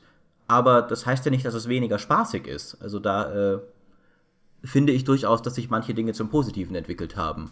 Ja, ich finde diesen Ballast-Gedanken extrem spannend, dass man im Prinzip, also, dass man im Prinzip entscheiden muss, was kann an einem System weg, was kann gestreamlined werden, um beispielsweise den Spielspaß zu erhöhen und was geht übers Ziel hinaus. Ich finde, die Kritik, die sich viele moderne AAA-Spiele gefallen lassen müssen, ist, dass sie zu viel wegschneiden. Ja, du hast ein, also Battlefront 2 ist ein gutes Beispiel dafür, diese Singleplayer-Kampagne, in der du einen Special Forces Imperialen spielst, die hat einfach viel zu viel spielerisches Fleisch weggeschnitten, als da, da bleibt einfach nur noch ein extrem mickriges Gerippe übrig, das eingepackt ist in eine fantastische Präsentation, aber spielerisch einfach ein Gerippe ist. Dann hast du ein Spiel wie Republic Commando, was, weiß ich nicht, wann kam das raus? 2002? 2003 oder so, ähm, was auch schon für ein Spiel, in dem du Special Forces Klontruppen gespielt hast, äh, das war schon, das war halt kein Taktik-Shooter.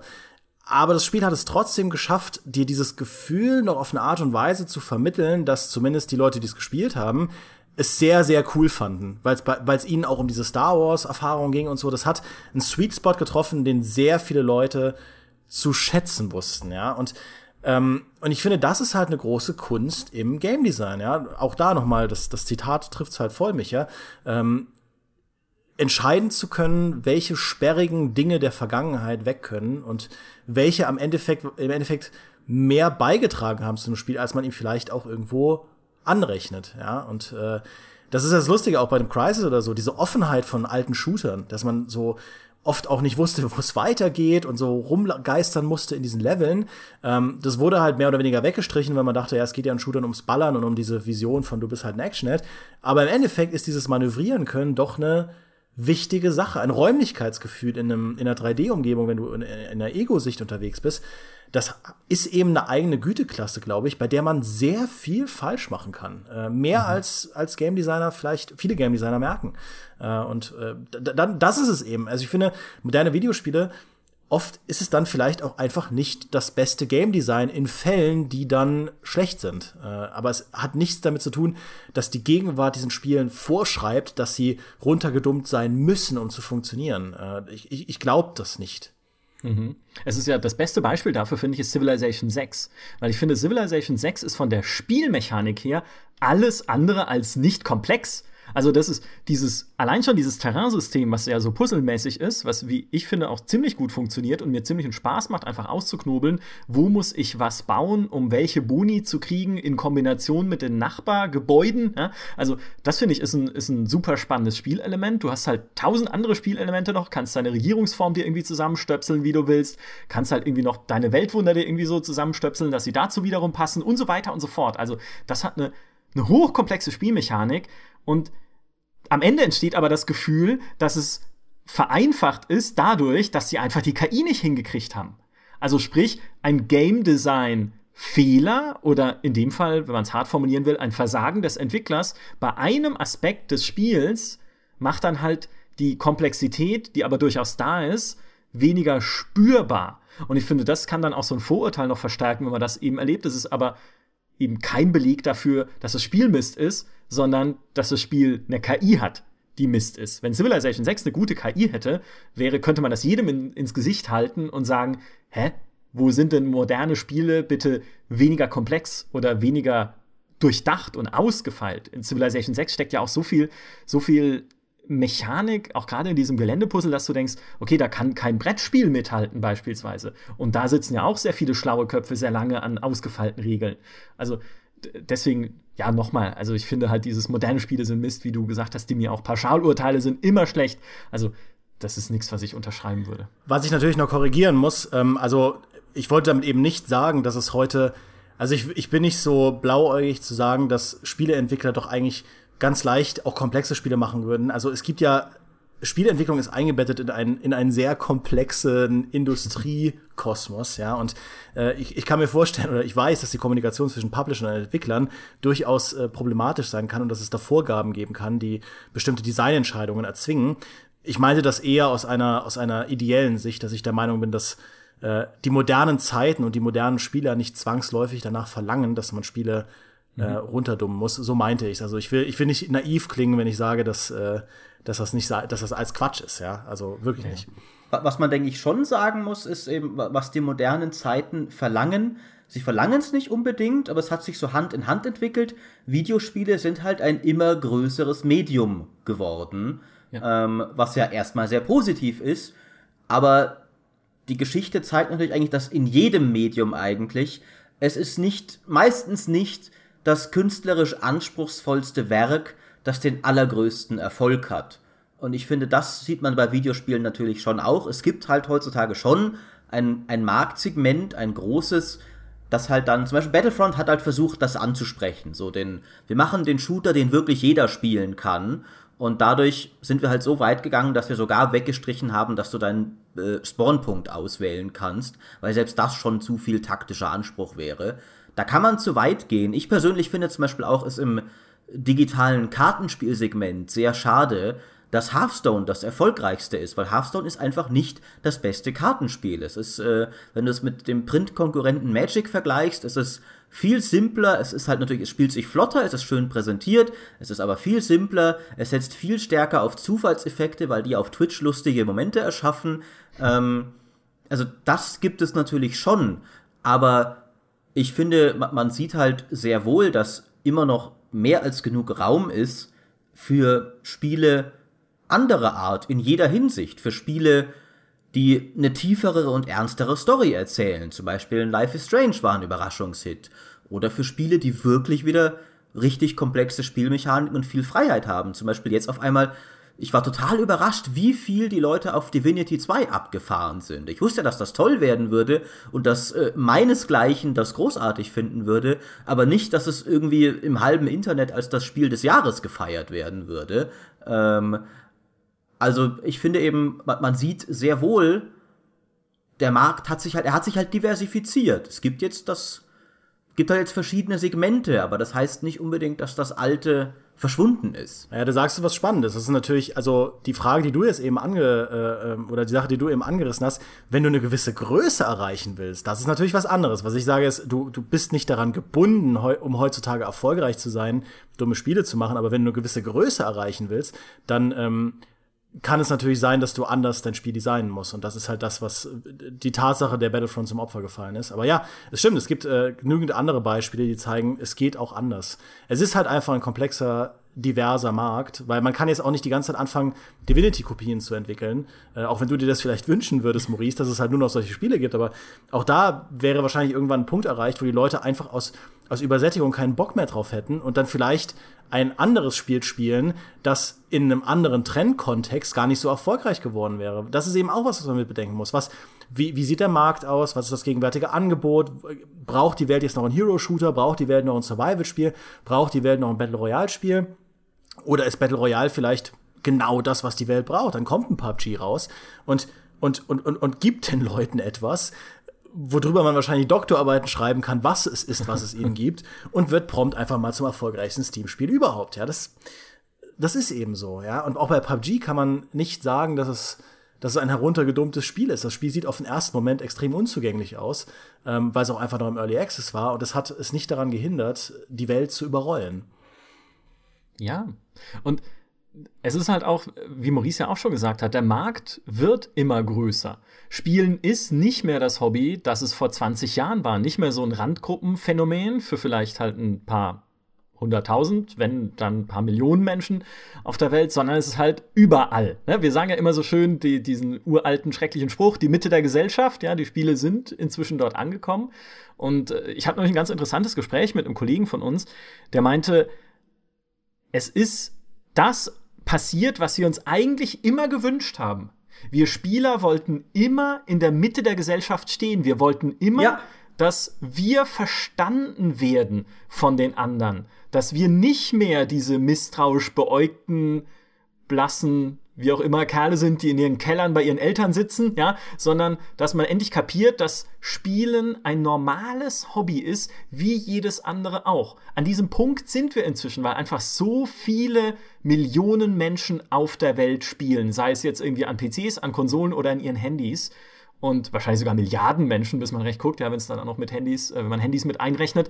Und natürlich ist dann auch ein Spiel, gerade ein AAA-Spiel, was sich per se an die größtmögliche Zielgruppe richtet, weil es natürlich von einem großen Unternehmen kommt, das den Anspruch hat, weltweit aktiv und weltweit in seinem Bereich die Nummer eins zu sein oder zumindest ganz vorne mitzuspielen, dann ist es ja auch klar, dass dieses Spiel halt massenkompatibel auch sein muss in seiner Mechanik. Ja, das darf dann halt nicht das ultra Hardcore äh, super komplexe, undurchschaubare Star Wars Battlefront 2 sein, sondern vielleicht ein Star Wars Battlefront 2, was jeder versteht. Nur DICE hat halt die Schraube bei ein paar Sachen dann wieder zu weit gedreht, ja, und äh, sich dadurch natürlich auch dann wieder Ärger und Beschwerden eingehandelt, völlig zu Recht.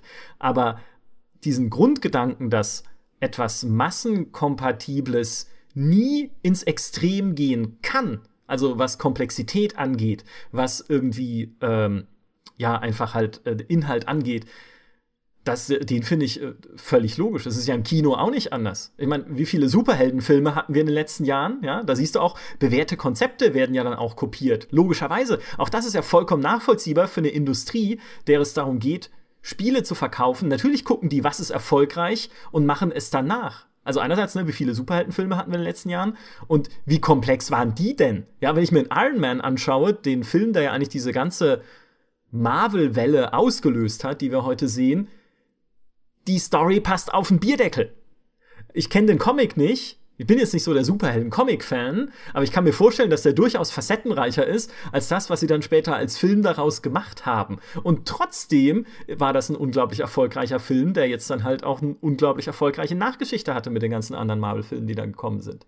Und so läuft das im Spielemarkt eben auch immer mehr. Also es ist eigentlich ein ganz natürliches Phänomen für eine weltweite und wachsende Industrie.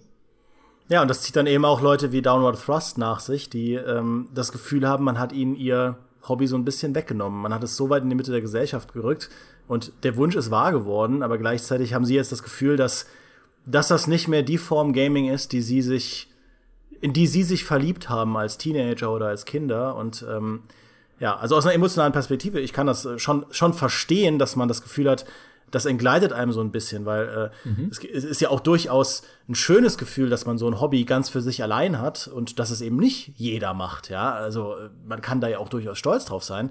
Ähm, ja, und dann umgekehrt ist es dann so, dass man diesen Zeiten hinterher trauert, ähm, auch wenn ich es halt nicht so sehe man, es ist halt ein sehr, ein sehr, ein sehr paradoxes Verlangen.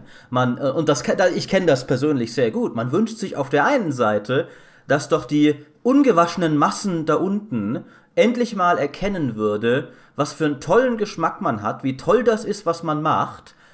Was man dabei halt nicht bedenkt, man, gleichzeitig will man sich den ungewaschenen Massen aber trotzdem noch überlegen fühlen. Das Problem ist, sobald sie begreifen, wie toll das ist, was du machst, dann wollen sie es ja auch machen.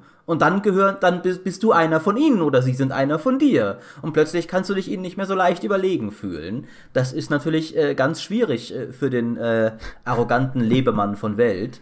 Ähm, aber ich würde behaupten, und das habt ihr auch schon ein bisschen angerissen, in mancherlei Hinsicht haben sich auch Spiele verbessert dadurch. Zum Beispiel dir Spielmechaniken tatsächlich mehr im Spiel und durch das Spielen organisch näher zu bringen, statt zu sagen, hier ist das Handbuch, hier ist das Spiel, diese beiden Dinge kommunizieren in keinster Weise miteinander und haben keinerlei Überschneidungen. Ähm, heutzutage hat er dann auch, äh, wie gesagt, erklärt dir das Spiel halt, während du spielst, was du machen musst und hat auch häufiger ausführlichere Tooltips, die halt früher im Handbuch gestanden hätten. Jetzt stehen die direkt im Spiel. Das ist doch eigentlich auch hier wieder, du kannst es zu weit treiben. Also Tutorials sind ja oft inzwischen nehmen so lächerliche Züge an, von wegen äh, hier äh, guck mal so, so gehst du vorwärts und jetzt beweg mal die Maus, um dich umzuschauen.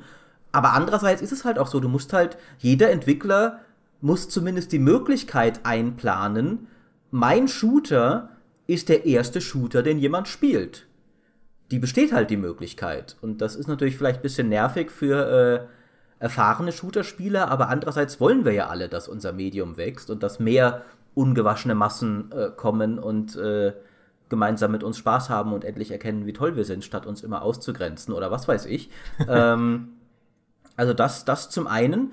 Und zum anderen finde ich auch, aber selbst wenn du, wenn du alles Nostalgische oder sowas und, und die Entwicklung der Industrie beiseite lässt, finde ich, dass die Leute oft eine viel zu eingeschränkte Definition davon haben, was Spaß ist.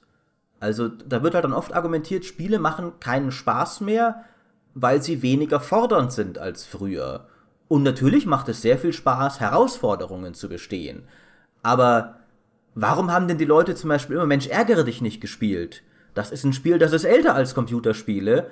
Ähm, ist überhaupt nicht herausfordernd, ist 100% Glück, aber die soziale Interaktion ist das, was Spaß macht. Und genauso kann ein Koop-Spiel Spaß machen, ohne anspruchsvoll zu sein, einfach weil du gemeinsam mit deinen Freunden was erlebst und dabei, dabei halt Spaß hast. Genauso kann es Spaß machen, sich, was weiß ich, äh, einfach mal Dampf abzulassen. In einem Shooter, in einem Diablo oder sowas, wo es nicht darum geht, dass jeder Gegner dir mordsmäßig was entgegensetzt, sondern du hast einfach Bock drauf, mit einem coolen Gefühl durch Massen an Leuten durchzumetzeln, weil du ein degenerierter moderner Mensch bist anscheinend. Das klingt alles schon schlimm, während ich sage, aber wie gesagt, der Punkt ist, es gibt viele Formen von Spaß und ich glaube, die Spielebranche heutzutage ist besser darin, diese verschiedenen Formen abzudecken, als sie es früher war. Sie ist immer noch nicht perfekt, aber sie ist besser.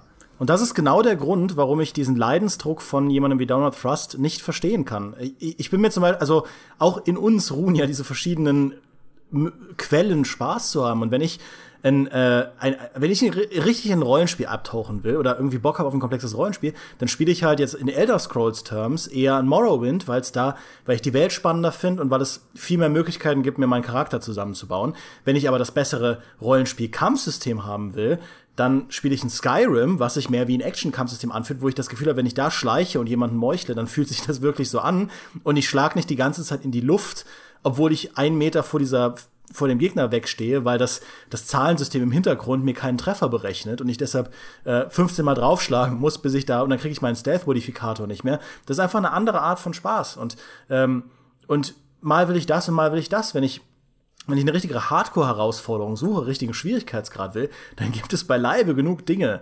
Äh, aber wenn, wenn ich zum Beispiel, auch beim Multiplayer, ja, wenn ich Bock habe, mich richtig zu messen und richtig zu fordern, dann spiele ich Rainbow Six.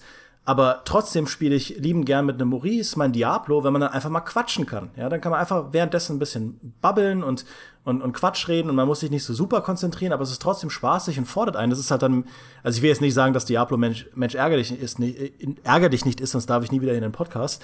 Aber, oh. ähm, aber das ist halt dann eher einfach gute Unterhaltung. Und, aber äh, und, und auch da, wenn, wenn dir Diablo 3 dann zu leicht ist, dann spielst du halt Path of Exile ja. oder Grim Dawn oder Torchlight 2 oder was auch immer. Was auch ähm, im Multiplayer geht, ja, genau. Richtig, ähm, was auch im Multiplayer geht. Ähm, also ich finde eben, also wie, wie, wie, du auch sagst, ähm, was ich auch noch mal, wir kommen allmählich zum Ende, was ich auch noch mal mit euch diskutieren wollte, ist, äh, findet ihr, dass die Spielebranche heutzutage weniger innovativ ist, als sie es früher war?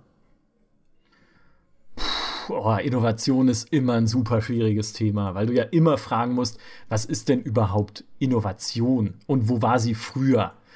Fang nicht Wie ganz vorne an, Micha, wir haben nur noch ein paar Minuten im Podcast. Antworten will ich haben, nicht? Äh, Nein. Was ist der Sinn des Lebens, muss man da erstmal fragen, bevor man hier. Das ist halt äh, halt so, ja. Wir sind ein Podcast mit Tiefe, da muss man erstmal die wirklich wichtigen Fragen stellen. Das nein, aber ich würde sagen, nein, ähm, weil wie Dimi vorhin schon gesagt hat, die, äh, die Spiele Branche ist inzwischen so vielfältig und divers, es passiert ständig alle möglichen innovativen Sachen. Überall. Manchmal geht die Innovation halt in eine Richtung, in der man sie entweder nicht sieht, also alleine schon äh, Fortschritte beim Thema Netcode in Multiplayer-Spielen in den letzten Jahren. Also wir haben auch gute Rückschritte gesehen natürlich, aber ne, so langsam kann man stabil äh, Mehrspielerspiele spielen. Das kann ja durchaus auch mal eine Innovation sein, die da im Code selber steckt oder in der Programmierung. Also sprich, es gibt wahrscheinlich viel Innovation auch, die wir gar nicht wahrnehmen als Spieler, einfach bei Dingen, die gut funktionieren. Und was spielmechanische Innovation angeht, sieht man dann ja so Dinge und Spiele, die weiterentwickelt werden, wie ein FIFA mit einem Ultimate Team, wo dann wieder sagen kannst, okay, das kann man auch kritisieren. Andererseits gibt es da draußen sehr, sehr viele Spieler, die das lieben, diese Sammelkartenmechanik in einem FIFA und äh, das immer wieder neu von vorne spielen und es einfach toll finden, da ihr Team aufzubauen und gegen andere anzutreten. Also ganz verkehrt kann das ja auch nicht sein. Auch wenn wir natürlich sagen, okay, dann ist es halt wieder das Geschäftsmodell dahinter, das irgendwie kritikwürdig ist. Aber EA bringt das schon voran.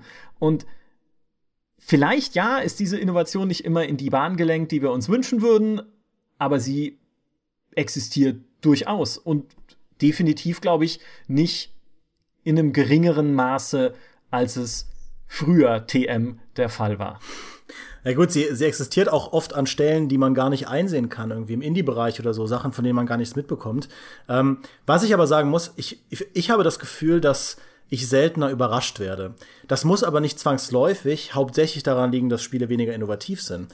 Ähm, ich habe nur das Gefühl, dass, also beispielsweise, wenn, als ich früher in Sands of Time oder so gespielt habe, dann war, also ich war wirklich überrascht und dachte mir, meine Güte, wie viel Spaß macht das hier gerade? Das ist ein Prince of Persia Spiel. Ich bin weggeblasen. Heutzutage, wenn jetzt ein, ein Prince of Persia käme, könnte ich es wahrscheinlich sehr viel besser kategorisieren. Das ist auch immer unabhängig davon, dass es mein Job ist, aber auch wenn ich einfach nur irgendwie normaler Spieler wäre.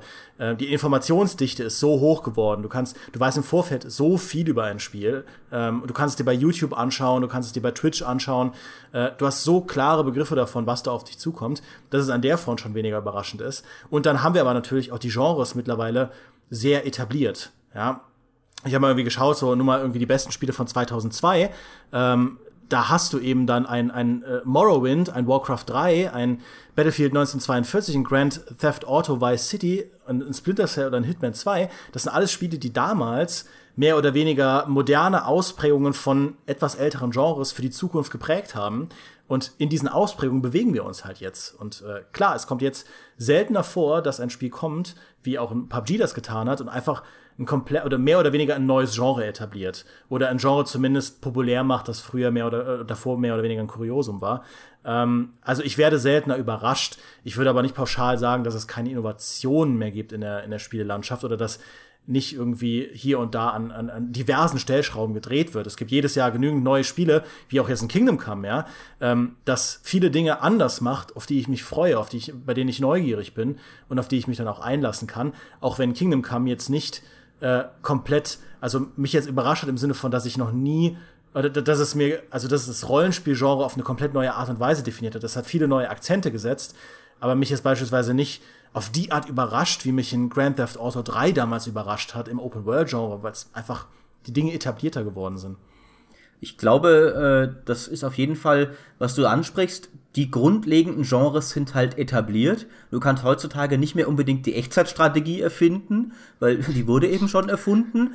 Und darüber hinaus sind auch viele grundlegende Spielmuster schon etablierter. Also, was weiß ich, der Deckungsshooter zum Beispiel ist ja kein komplett eigenes Genre, aber so gewisse mhm. Spielabläufe, bei denen man sich bedienen kann. Das Repertoire an Sachen, die bereits existieren, die du, wenn du ein neues Spiel machst, nicht mehr neu erfinden musst, ist halt größer.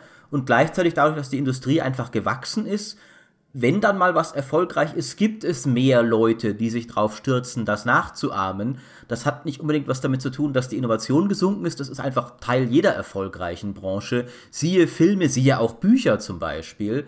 Ähm, aber ich meine, andererseits auch das gab es zum Beispiel früher schon. Nachdem dann Westwood die Echtzeitstrategie erfunden hat, sind mehr oder weniger recht schnell hintereinander äh, äh, Ensemble und Blizzard äh, beide nachgezogen mit ihren eigenen Interpretationen, die schon auch andere Ideen hatten, aber ja gar nicht so grundlegend unterschiedlich waren.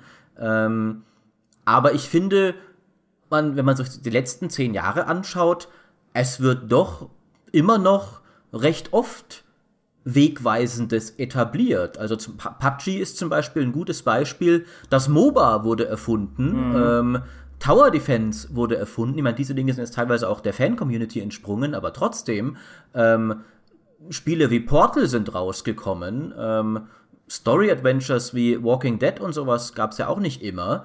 Ähm, es gibt das Kartenspiel wurde sicher nicht erfunden, aber mit Hearthstone plötzlich zu einem salonfähigen äh, Spielegenre auf dem PC gemacht, während es davor wirklich immer nur ein Nischendasein gefristet hat. Ähm, also es, es passieren schon Dinge, die sich bewegen. Und selbst viele von den großen Franchises, die uns heute auf die Nerven gehen, weil sie sich vielleicht etwas zu oft kopieren, waren ja mal Innovationen. Assassin's Creed zum Beispiel, das erste Assassin's Creed hatte ja einige coole neue Ideen. Ähm, die Open World war auch irgendwann mal eine neue Idee. Ähm, ja. Also ich denke schon, dass man da vielleicht ein bisschen die Tendenz hat, nur das Negative zu sehen. Ähm, also, weil es natürlich offensichtlicher ist, jetzt kommt halt schon das zehnte Assassin's Creed oder Call of Duty raus oder sowas. Aber ich glaube, dass, äh, und, und auch gerade wird ja sehr viel remastered, aber ich glaube, dass das blendet uns ein wenig dafür. Erstens, dass das früher nach der allerersten Pionierzeit auch nicht mehr so oft passiert ist, wie man es vielleicht im Kopf hat. Und dass es zweitens auch heute noch öfter passiert, als man vielleicht wahrnimmt. Und ein Beispiel dafür will ich noch äh, zum Abschluss in den Raum werfen, weil es so kurios ist. Ich habe dadurch, dass ich jetzt UFC 3 spiele, habe ich einfach Bock auf so Fighter-Geschichten, ja, so Rocky-Geschichten von einem, von einem Kämpfer, der sich halt hocharbeiten muss. UFC ist aber ein sau taktisches Spiel und es ist sehr schwierig und man muss sich da in sehr viel reinfuchsen und man steuert Kopf und beide Hände und beide Füße getrennt voneinander. Das ist anstrengend. Und ich habe dann da gesessen und dachte mir, hm, gibt es denn nicht Ach, gibt es denn nicht ein Spiel, wo man mal irgendwie einfach nur den Alltag von so einem Fighter managen muss und sich diesen ganzen Hardcore-Kampfsystem-Meistern-Kram sparen kann? Und da habe ich Punch Club installiert. Also ich habe Punch Club gekauft und installiert, was genau das Spiel ist. Und ich habe das am vergangenen Wochenende in elf Stunden durchgesuchtet, von, von Anfang bis Ende.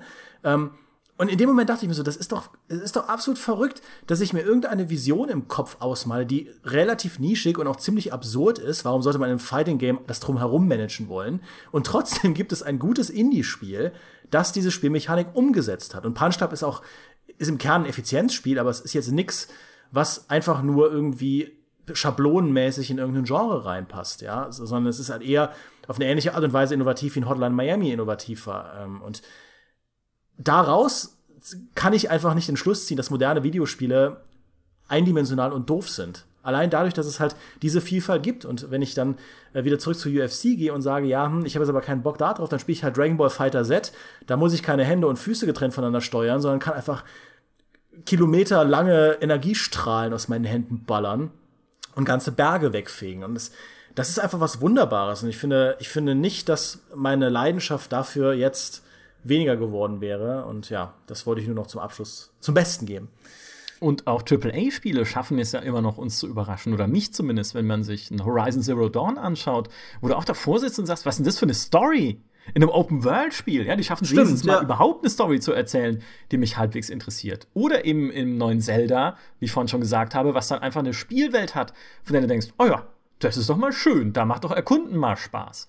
Oder, oh Gott, ja, jetzt widerspreche ich mir selbst, obwohl ich das Spiel eigentlich nicht mag, in einem Super Mario Odyssey, wo du dann eben immer mal wieder auch die Spielmechanik gebrochen wird und du erlebst irgendwie mal eine 2D-Passage oder du darfst einen T-Rex steuern oder du darfst irgendwie sonst was alles machen, ja, was da alles Schräges und Kurioses passiert in dem Spiel, mit dem es sich dann überrascht. Also, das existiert immer noch. Ich glaube, dieses ganze moderne Spiele sind Mist kommt vielleicht auch davon, dass wir erst recht auf dem PC mit 2017 Spiele ja hinter uns haben. Da haben wir ja auch schon drüber geredet im Podcast, was jetzt nicht überragend war, weil viele Spiele, die halt prominent waren, immer auch ihre Flaws hatten. Mass Effect Andromeda, klar, hatte Probleme. Destiny 2 eigentlich ein gutes Spiel, aber dann eben XP-Tricksereien und Lootboxen und was weiß ich noch alles. Genau das gleiche bei Mittelerde Schatten des Krieges. Super Spiel eigentlich, Lootbox-Debatte. Dann hatten wir irgendwie Assassin's Creed Origins, auch ein schönes Spiel, aber es hat irgendwie zu lange gedauert und war zu wenig neu und hat irgendwie Rollenspielelemente, die nicht jedem gefallen. Also jetzt, dann, dann hat es halt auch wieder irgendwelche Flaws. Aber generell, glaube ich, wenn das letztes Jahr irgendwie ein besseres Spieljahr gewesen wäre, grundsätzlich, äh, würden jetzt alle sagen, boah, moderne Spiele sind doch eigentlich alle ziemlich super. Aber jetzt hatten wir halt gerade irgendwie ein bisschen dünneres Jahr. Dieses Jahr wird es dann vielleicht wieder, sagen wir mal, besser, zumindest hoffentlich. Ja, wer weiß, vielleicht wird es auch alles noch schlimmer natürlich. Maurice würde jetzt sagen, alles wird immer noch schlimmer, aber daran glaube ich jetzt mal nicht. Also alles, wir werden alle sterben. Wahrscheinlich. Also ja. ich, ich glaube, moderne Spiele sind kein Mist. Manche modernen Spiele sind Mist, aber das liegt an anderen Sachen und vielleicht weniger an generellen Trends. Und auch manche alte Spiele waren ja Mist. Das ist nee. ja, vergisst man ja auch gerne. Alle, alle alten Spiele waren gut. Das, ja, äh, da genau. missverstehst du was. Alles, genau. alles früher. Allein schon diese ganzen Command Conquer. Ich meine, du hast ja gerade die, die, die Klone angesprochen und Blizzard und die Ensemble-Studios waren ja die Guten mit Warcraft ja, und Age of Empires. Aber es gab so viel Scheiß damals auf dem Echtzeitstrategiemarkt. das war ja wirklich unerträglich, was da teilweise für Mist rauskam. Ich sag nur Dominion und sowas. Ähm, also auch da, oder auch bei Spielen, die viel zu komplex gemacht wurden. Master of Orion 3 ist mir vorhin nicht eingefallen. Ein Spiel, wo ein wunderbares Weltraumstrategiespiel, Master of Orion 2, genommen wurde und dann so viel mehr Komplexität reingequetscht, bis es unspielbar war. Also auch das waren Fehler, die früher schon genauso gemacht wurden. Also nein, moderne Spiele sind, sagen wir es doch so, sie sind nicht weniger Mist als Spiele früher auch. ja, das, das kann ich, denke ich, unterschreiben. Ähm, dann äh, vielleicht, äh, dann, dann kommen wir doch zum Schluss. Ähm, vielleicht zum Schluss noch jeder einen Wunsch an moderne Spiele, wo sie sich doch noch verbessern könnten. Äh, ich würde noch eins ansprechen, was irgendwann auch noch mal eine eigene Folge kriegen muss, aber was, äh, wo ich tatsächlich finde, dass moderne Spiele oder zumindest es wird auch wieder besser, aber dass sie lange Zeit Mist waren, ist was Modding angeht. Das finde ich sehr schade, wie das zurückgegangen ist in Zeiten der Online-Bindung und all das. Diablo 2 war modbar, Diablo 3 nicht, Dawn of War 1 war modbar, Dawn of War 3 nicht mehr. Es gibt den Steam Workshop, es gibt da viele tolle Sachen, aber moderne Spiele, finde ich, könnten sich durchaus wieder mehr trauen, dem Spieler auch mehr Werkzeuge in die Hand zu geben. Ähm, das, da spreche ich natürlich auch selber als Modder, eigennützig, aber früher auch jedes Command Conquer und jedes Schlacht um Mittelerde war super modbar damals. Heutzutage geht das viel seltener, gerade bei Strategiespielen auch. Ähm, Finde ich immer schade. Da würde ich mir mehr, mehr wünschen für die Zukunft. Ja, mein Appell wäre einfach mehr Optionalität. Weil das viele auch von diesen Beschwerden, die wir eingangs und während der ganzen Folge jetzt angesprochen haben, vielleicht aushebeln würde. Das heißt, wenn ein Spiel mich viel an der Hand nimmt und mit Pfeilen zeigt, wo ich hingehen muss und mir schön die Questziele einkreist auf der Karte und mich irgendwie durch den Level leitet mit einem fetten äh, Zeichensymbol irgendwie im HUD, dann baut doch eine Option ins Menü ein, das abzuschalten. Dann sind nämlich auch die Spieler glücklich, die es nicht möchten. Genauso bei Schwierigkeitsgraden. Baut Schwierigkeitsgrade ein, die sich auswirken dann ist es auch nicht so, dass die Leute da sitzen und sagen, Mensch, Star Wars Battlefront 2, das ist ja auf jedem Schwierigkeitsgrad eine Schießbude. Nee, wenn es einen gibt, auf dem es eben keine dumme Schießbude ist, sondern man sich ein bisschen mehr Gedanken machen muss, wie man da durch den Level geht, dann haben alle gewonnen. Genauso wie bei einem Call of Duty. Oder jetzt ein Halo ist ja immer ein gutes Beispiel. Im Legendary-Modus ist das ein ganz anderes Spiel. Eines, das mich brutal und maßlos frustriert, dass ich nicht spielen kann. Aber es ist ein anderes Spiel, ein intensiveres Spiel. Und das würde ich mir eben generell viel mehr wünschen und insbesondere eben bei der AAA-Industrie, macht eure Spiele anpassbar. Das passt ja sogar zu deinem Modding, Maurice. Also, ja, stimmt. Ne? Lasst, lasst uns doch entscheiden, was wir wollen und was nicht. Und wenn es nur ist, mit einem simplen Häkchen irgendwo im Optionsmenü. Wie schön wir harmonieren, Micha, zum Ende. Ah. Faszinierend. Manchmal ist es auch schön. Und ich stimme euch natürlich zu. Ich, ich könnte jetzt äh, meine Appelle von früheren Podcasts wiederholen und sagen, ich wünsche mir mehr gute Stories und, äh, und weniger Lootboxen. Aber ähm, was, ich, was, ich, was ich mir tatsächlich wünschen würde, wäre auch auf Basis von meinem Crisis-Playthrough wieder mehr Spiele, die querdenken und um die Ecke denken erlauben. Ich habe das jetzt auch beim Kingdom Come-Test gemerkt, wie, wie wunderbar ich das finde, wenn Spielsysteme ein bisschen offener gestaltet sind und nicht, nicht, also im Prinzip, wenn moderne Spiele jetzt, jetzt pauschalisiere ich auch, aber wenn beispielsweise ein moderner Shooter, der sehr schlauchig ist, wie in Battle, Battlefront 2, wenn er ein, zwei Schritte zurückgehen würde und zumindest seine Level so offen gestaltet, dass man dass man eigene verrückte Lösungen entwickeln kann für bizarre Situationen oder den Gegnern, den, den Leuten auch einfach mal einfach einen Panzer, mehr Panzer vor die Füße werfen, ja, mehr Panzer vor die Füße werfen, wo man sich überlegen muss, wie man die Dinger kaputt bekommt, ähm, weil Querdenken einfach eine tolle Sache ist. In dem Moment, in dem du in dem du das Gefühl hast, du musst es gerade wirklich deinen Kopf benutzen, um da eine eigene Lösung zu entwickeln, fühlt es sich auch so an, als sei das deine ganz eigene persönliche Reise. Und das ist was, was, was, ähm, was ich lustigerweise dann beim Kingdom Come Test gemerkt habe, dass ich das halt lange nicht mehr so gespürt habe und ich will das wieder häufiger fühlen. Ähm, das ist, das ist eine, eine kleine Kritik, weil ich ja ganz prinzipiell nicht super unzufrieden bin stimme ich dir voll zu. Und dann würde ich zum Schluss, äh, wie es äh, meine Pflicht ist, natürlich noch den üblichen Appell an euch da draußen richten, beziehungsweise gleich zwei Appelle. Zum einen hört mehr von unseren Folgen, äh, vor allem wenn ihr euch gefragt habt, warum wir jetzt in einem Podcast über moderne Spiele überhaupt nicht über deren Geschäftsmodelle geredet haben, die ja einer der größten Kritikpunkte sind. Äh, der Grund ist, wir haben das schon mal getan. Es gibt eine Folge über Mikrotransaktionen und eine, eine über Service Games. Ich glaube, die über Mikrotransaktionen ist die, die äh, nur für Plus-User verfügbar ist. Ähm, Micha mag mich korrigieren, wenn ich falsch liege. Und, das war unsere äh, allererste Plus-Folge, die aller, allererste. Das, genau, das heißt, es ist das erste, was ihr hören werdet, wenn ihr jetzt ein Plus-Abo abschließt. Und das ist eben natürlich und der zweite Appell, wie üblich, äh, denn äh, was natürlich an, an, an modernen Podcasts und der modernen GameStar ganz toll ist, ist das Plus-Feature mit wunderbaren Inhalten äh, zum wunderbar winzigen Preis, damit wunderbare Podcaster wie wir äh, auch immer noch was zu beißen bekommen äh, nach ihrer Arbeit. Ähm, wenn euch die Folge gefallen hat, äh, schaut doch gerne mal rein und äh, ein dritter Appell, ich lasse euch nicht so leicht davonkommen, äh, ist dann natürlich auch noch uns auf iTunes ganz viele Sterne zu geben, am besten 5, 5 sind modern oder wenn äh, oder uns auf gamestar.de Kommentare zu hinterlassen. Wir lesen die wirklich alle, wir freuen uns über jeden einzelnen. Genau, also gebt uns Feedback und gebt uns Geld. Eins von beiden zumindest. Na kommt schon.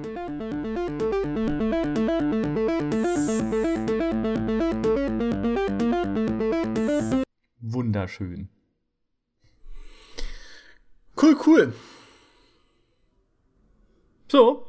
Ja, ja dann äh, wär's das wohl. Äh, jetzt, ich, ich jetzt wo wir äh, von den Leuten äh, verlangt haben, was sie uns äh, darbieten dürfen, haben wir auch nicht mehr viel zu sagen. Wir haben ja immer, wir füllen ja sonst immer nur den ganzen Podcast mit leerem Gebrabbel, damit wir am Ende diesen Appell unterbringen können, um den es uns eigentlich geht.